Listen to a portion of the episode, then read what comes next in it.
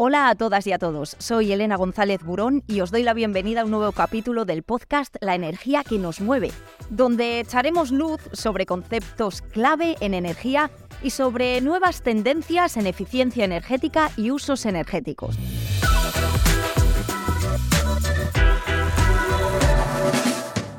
Y cuando hablamos de eficiencia y de energía, y estando en España, uno de los países de Europa con más horas de sol, es inevitable que se nos venga a la cabeza el término energía solar.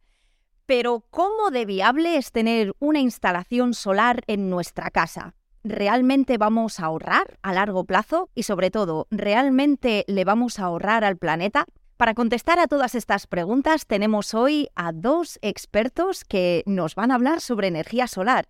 Os quiero dar la bienvenida a Julieta Maresca, gerente senior de soluciones solares de Repsol. Hola Julieta. Hola Lina. Y a Javier Lozano, director de Smarkia, plataforma en la nube de gestión energética basada en la inteligencia artificial. Hola Elena. ¿Qué tal? Mucho decir que soy experto, pero bueno, gracias.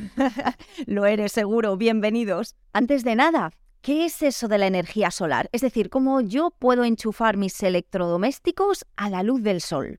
¿Cómo pasa?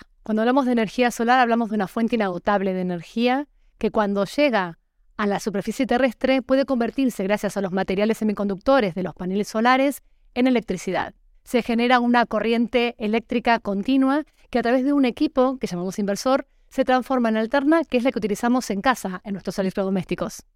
Julieta ha hablado de, sobre todo de la fotovoltaica, la que genera electricidad, pero bueno, también existen otros tipos de energía solar, como la solar térmica, que utiliza el calor del sol para mm, aplicaciones de calefacción o agua caliente sanitaria, por ejemplo, para ducharnos. También dentro de la fotovoltaica pues se suelen distinguir dos tipos de energía, la conectada a red, que es la que solemos ver en los tejados de las casas, y la aislada, que es la que se suele instalar en sitios pues donde no llega la red eléctrica, por ejemplo, en temas de agricultura, para riegos, en casas eh, unifamiliares aisladas, pues oye, para tener tu pequeña neverita, eh, tu iluminación por la noche, tu televisión, y luego también se suele utilizar en alumbrado público y en tema de telecomunicaciones, pues para alimentar antenas. Vale, muy interesante. ¿Y pero cómo funciona una instalación solar? Hablábamos antes de las placas solares. Las placas solares están formadas por células fotovoltaicas de semiconductores, por ejemplo, como el silicio. Estas permiten, gracias a la absorción de esa radiación solar que está formada por fotones, generar la electricidad, pero no solamente por placas está formada una instalación solar, sino que tiene otros componentes, inversores, reguladores de carga, baterías, cableado, y todo ello, si lo simplificamos mucho, en cuatro pasos podríamos decir que una instalación fotovoltaica desde que recibe la energía solar, primero los fotones inciden en la placa solar, luego esos materiales semiconductores lo transforman en electricidad, en corriente continua, y mediante el inversor puede transformarse en la corriente alterna que usamos en casa. Normalmente esa corriente alterna puede ser suficiente o no para los consumos que tenemos en casa y en caso de haber excedentes se puede almacenar en una batería o verter los excedentes a la red. Como muy bien ha dicho Julieta, también hay que tener en cuenta otro elemento de la instalación que nos ha mencionado, que es el contador eléctrico. Porque cuando tenemos esos excedentes, o sea, hemos producido más de lo que hemos consumido, o cuando la generación no es suficiente para cubrir toda nuestra, nuestra demanda, lo que necesitamos es o consumir de la red o vender esos excedentes a la red. Y eso lo que quien regula ese saldo es el contador eléctrico, con lo cual es muy recomendable que tú a través de bastantes aplicaciones que hay en el mercado puedas acceder para ver exactamente cómo está funcionando el flujo de la energía. Vale, entiendo. O sea que hay varios tipos de soluciones, claro, para nuestro hogar. Hay varias soluciones solares para nuestro hogar, claro. Por ejemplo, podrías tener tus placas en casa, siempre cuando tengas un tejado donde poder instalarlas, donde el diseño de esa instalación aprovecha al máximo el sol en función de tu consumo, de tus hábitos de consumo. Pero no todo el mundo tiene en España un tejado propio. El 66% de la población española vive en bloques de pisos y muchas personas tampoco tienen el poder de invertir en sus propias placas solares. Pero para ellos hay también soluciones, soluciones muy nuevas, innovadoras, como lo es el autoconsumo colectivo como servicio, que puede brindar una comunidad solar. ¿Y qué es esto de la comunidad solar? Son instalaciones fotovoltaicas que se colocan en los barrios para poder compartir la energía con, los vecinos y de esa manera poder participar de este tipo de modelos, consumir localmente energía renovable sin realizar inversiones, porque la inversión la hace la empresa que da el servicio. Claro, súper novedoso el concepto comunidad solar, ¿no? Pero, ¿qué tipo de tejados al final pueden formar parte de estas comunidades solares? Hay comunidades solares en colegios, en edificios públicos como ayuntamientos, y polideportivos, en comunidades de propietarios y también hasta en estaciones de servicio. Y hay regiones en España que también han apostado por estas soluciones, como por ejemplo la región de la comarca del Condado en Jaén, donde ya tienen 12 comunidades solares en 8 de sus municipios. De esta manera, los vecinos de estos municipios van a poder autoconsumir energía renovable generada localmente de un mercado de abastos, del el hogar de jubilados o de hasta un teatro. ¿Y, hasta qué punto es factible utilizar esta energía solar para satisfacer las demandas energéticas de, nuestro hogar, por ejemplo? Pues muy buena pregunta, porque claro, la energía solar, el sol es una fuente inagotable y gratuita mm. eh, de, energía, entonces se tiende a pensar, oye, pues lo lógico sería que pueda cubrir el total, la totalidad de mi demanda energética. Mi recomendación, antes de plantearte hacer una instalación, sería considerar dos, dos puntos.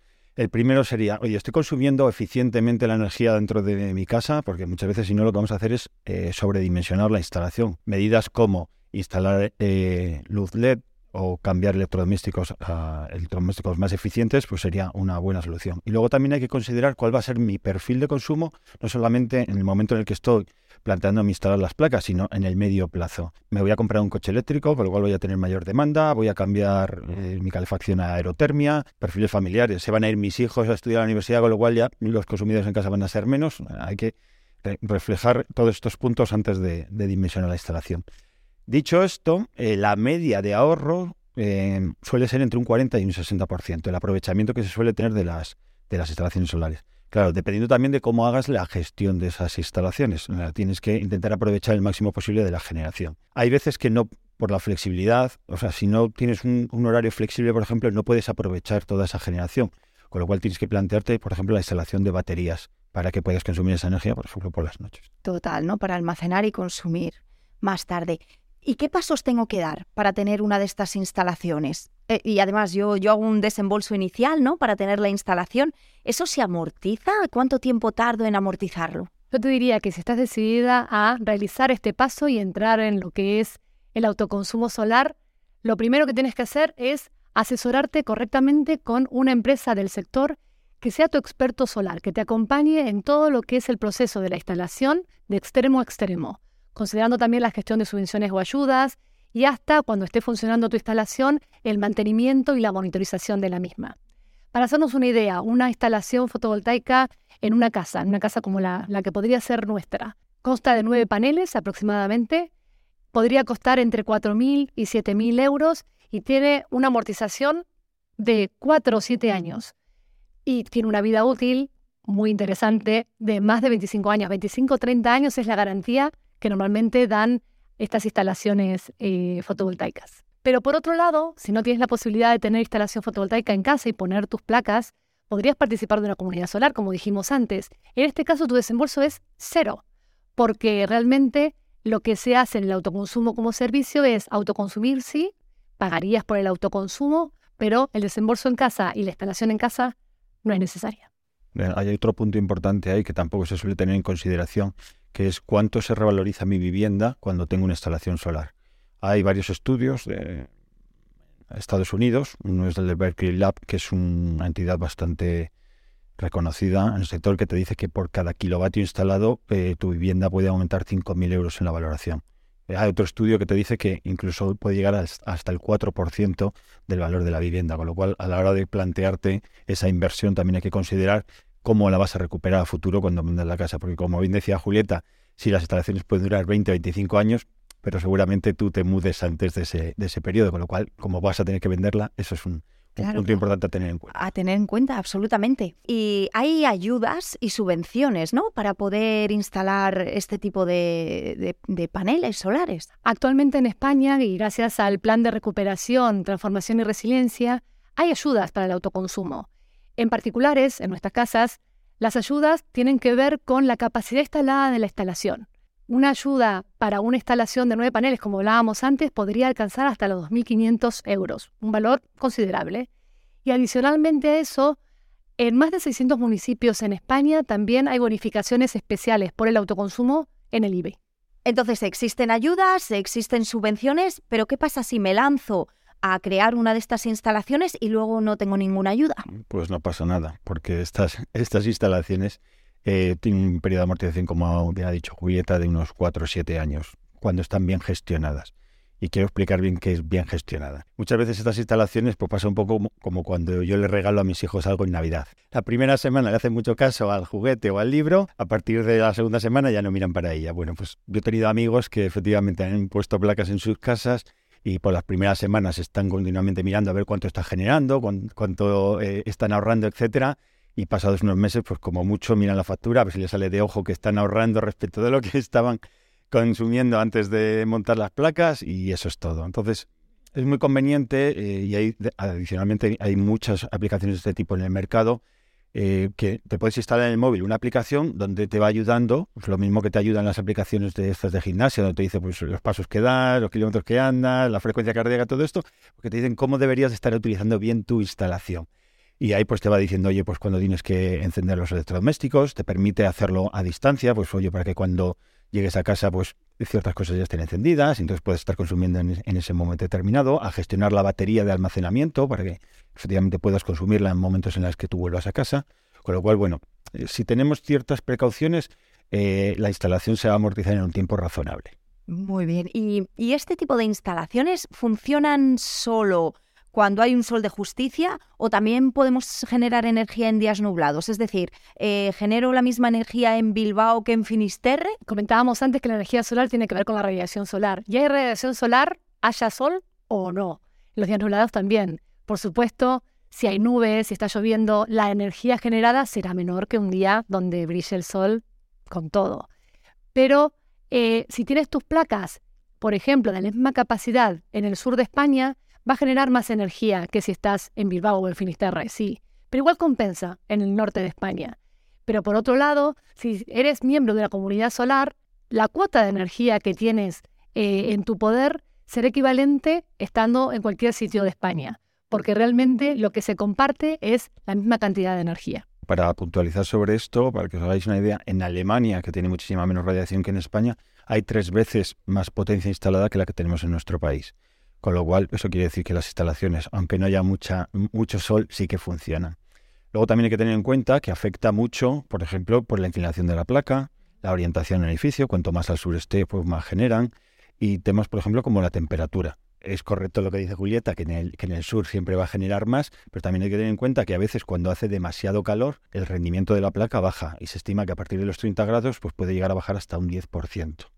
Luego también hay que tener en cuenta eh, la parte del mantenimiento porque una plaga que esté sucia, que esté llena de polvo, pues puede también dejar de eh, producir entre un 5 y un 10%. Entonces, todos estos aspectos también del mantenimiento tienen mucho, mucha influencia, incluso más de cuánta radiación eh, pueda tener en un momento determinado. Claro, muy importante. ¿Y, ¿Y qué diríais? ¿Que la energía solar es la energía más limpia?